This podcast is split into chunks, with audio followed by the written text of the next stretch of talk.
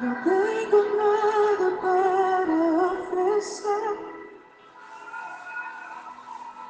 Nada que te pueda sorprender. Solo corazón quebrantado otra. La palabra para hoy es los problemas reales. A veces en la vida nos topamos con determinados tipos de problemas. Algunos son más evidentes que otros, y esto en cuanto a los de índole física, ya que los mismos pueden ser apreciados a simple vista.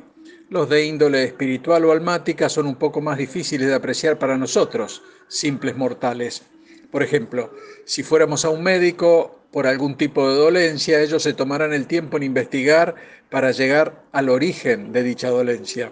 Y así ellos harán una serie de preguntas y también análisis y ellos saben que quizás lo más evidente no sea el problema a tratar, sino que conociendo su origen irán a atacar este punto. Con esto en mente, vayamos a un pasaje de la Biblia donde cuatro amigos traen a un paralítico para que Jesús lo cure. La historia es conocida y está en Lucas 5 del 17 al 26, donde los amigos tienen que hacer un agujero en el techo para poder bajar al paralítico. Veamos qué nos dice el versículo 20. Y Jesús es el que habla y dice, al ver la fe de ellos le dijo, hombre, tus pecados te son perdonados. Y ahora veamos desde el versículo 24 al 26, ¿eh? que dice así, dijo al paralítico, a ti te digo, levántate, toma tu lecho y vete a tu casa. Al instante, levantándose en presencia de ellos y tomando su lecho en que estaba acostado, se fue a su casa glorificando a Dios. Y todos, sobrecogidos de asombro, glorificaban a Dios y llenos de temor decían, hoy hemos visto maravillas. Y aquí nosotros podríamos decir que el paralítico tenía lo que parecía un problema fácil de diagnosticar. Era un inválido por lo cual nosotros daríamos por sentado que lo que necesitaba era ser sanado. Pero como Jesús ve más allá de lo que nuestros ojos pueden ver, lo primero que hizo fue perdonar sus pecados. Y aquí Jesús nos muestra cuál era el problema real del hombre, ya que este tenía una necesidad primaria a resolver y era el tema espiritual. Él necesitaba de la sanidad interior para luego ser sanado físicamente, ya que para que haya sanidad total, primero debe haber el perdón de pecados. Y esta es la razón por la cual Jesús perdona primero los pecados del hombre, si no se podría caer en un círculo vicioso en donde volveremos a caer una y otra vez. Y aquí Jesús nos está enseñando que toda persona tiene una necesidad muy, muy profunda, y esta es la de ser perdonado ya que el perdón restaura nuestra relación personal con nuestro Creador y permite hallar significado y propósito, y además levanta el peso de la culpabilidad y la vergüenza. Es así que cuando los amigos del paralítico lo bajaron por el techo a donde estaba Jesús, corrieron un riesgo muy grande, y este es, ¿qué haría Jesús?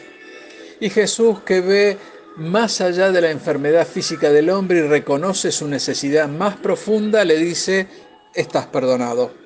Y luego, para demostrar su autoridad, le dijo que se levantara y anduviera.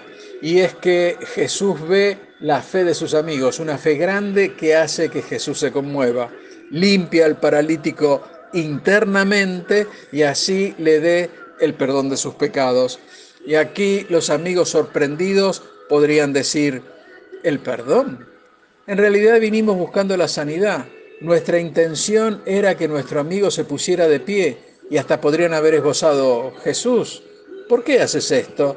Y Jesús, que nunca hizo algo por nada, sabía muy bien lo que pensarían los escribas y los fariseos que estaban ahí presentes. Ellos pensaban esto, la enfermedad es consecuencia del pecado, por lo cual el paralítico estaba enfermo por su propio pecado y Dios estaba enojado con él. Una pincelada de este pensamiento lo encontramos en Juan 9.2, donde le preguntan a Jesús, Rabí, ¿quién pecó? ¿Este o sus padres para que haya nacido ciego? Y esta pregunta es el centro de su pensamiento y ellos pensaban que para que haya sanidad física es el mismo Dios quien tenía que perdonar los pecados. Y como ellos no reconocían a Jesús como el Hijo de Dios, entonces para ello Jesús estaba blasfemando, ya que solo Dios podía perdonar pecados. Pero para su asombro, después de esta afirmación, el hombre se levanta y todos quedan sorprendidos. ¿Cómo era posible? Este hombre se había puesto de pie. Mi hermano, quizás debería resonar en nuestra mente y en nuestros corazones la palabra de Jesús dichas al paralítico de ayer y que puede repetirnos a nosotros hoy. Y estas son, a ti te digo, levántate, toma tu lecho y vete a tu casa. Y aquí el mismo Jesús está haciendo una proclama que es, hijo, Dios no está enojado contigo, Él te perdona, por eso levántate y vete a tu casa. Impresionante, ¿verdad?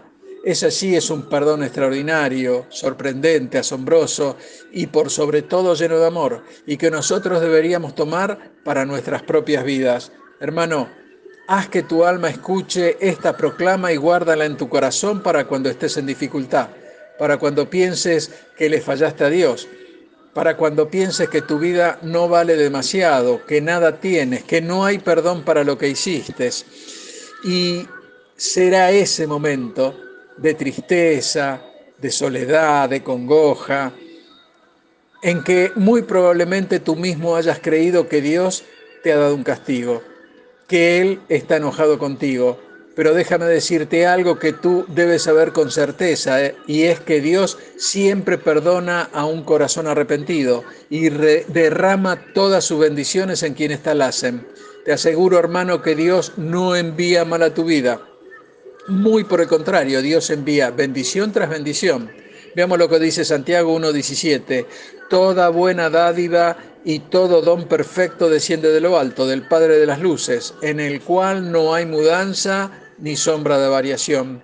Por eso te digo, hermano, del que sí hay que cuidarse es del enemigo de nuestras almas.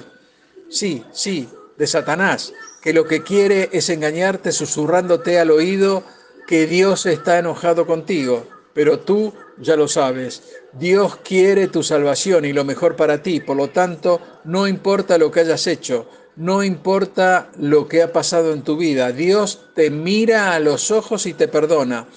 Tú debes saber que el pecado que te ha tenido como paralítico e inmovilizado sin poder hacer nada, Dios ya lo ha quitado de ti.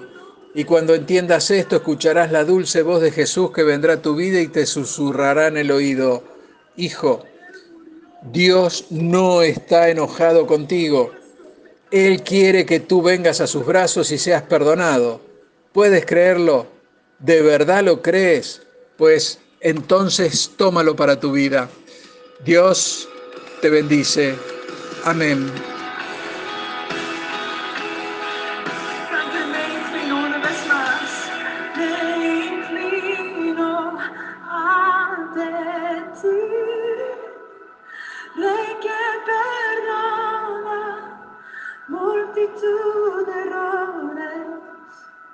Me inclino ante ti.